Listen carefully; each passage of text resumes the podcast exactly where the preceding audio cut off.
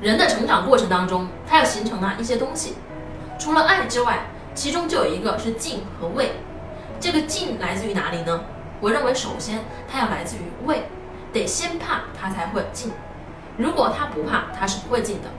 但事实上，小的时候，孩子对很多长者啊，他是有点害怕的。你比如说，孩子见到老师他会怕，他因为怕，所以呢他恭恭敬敬的。那么呢，这个怕是怎么形成的呢？现在呀，我认为我们很多的家庭都没有研究过这个问题。曾经有个爷爷说，小时候啊，他奶奶带他，他说他最怕的就是他奶奶门后放的那根藤条。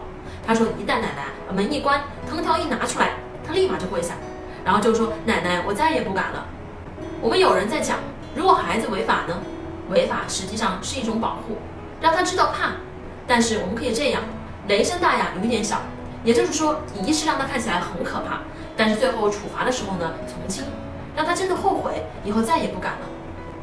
真的让他不敢了才是保护，并不是主张啊打孩子，但是一定要让他知道这个东西，不要走到最后一步。